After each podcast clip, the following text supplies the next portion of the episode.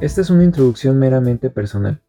Los episodios que estarás escuchando cada 15 días resaltan de la experiencia y la necesidad tan grande que hay de hablar de la palabra, del Evangelio, pero hacerlo desde la sana doctrina.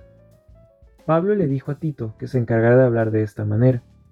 Si vemos profundamente esta instrucción desde la perspectiva y la vivencia de la iglesia de Creta, nos percatamos que dicha iglesia estaba rodeada de costumbres paganas, debido a la idolatría que existía en Grecia. Tito fue seriamente advertido de las falsas enseñanzas y los engaños de aquellos que buscaban tener ganancias malavidas con el Evangelio. Siempre ha sido la sana doctrina importante, y en estos tiempos no es la excepción. La visión de muchos incrédulos de hoy sobre la Iglesia es todo lo que significa la falsa doctrina, el amarse a sí mismo, la manipulación de un libro escrito para hombres y muchas ideas de un evangelio malinterpretado, distinto. Este podcast se hace de manera explicativa y expositiva de diversos libros de la palabra. Espero me acompañes cada 15 días para escudriñarla. Nos vemos pronto.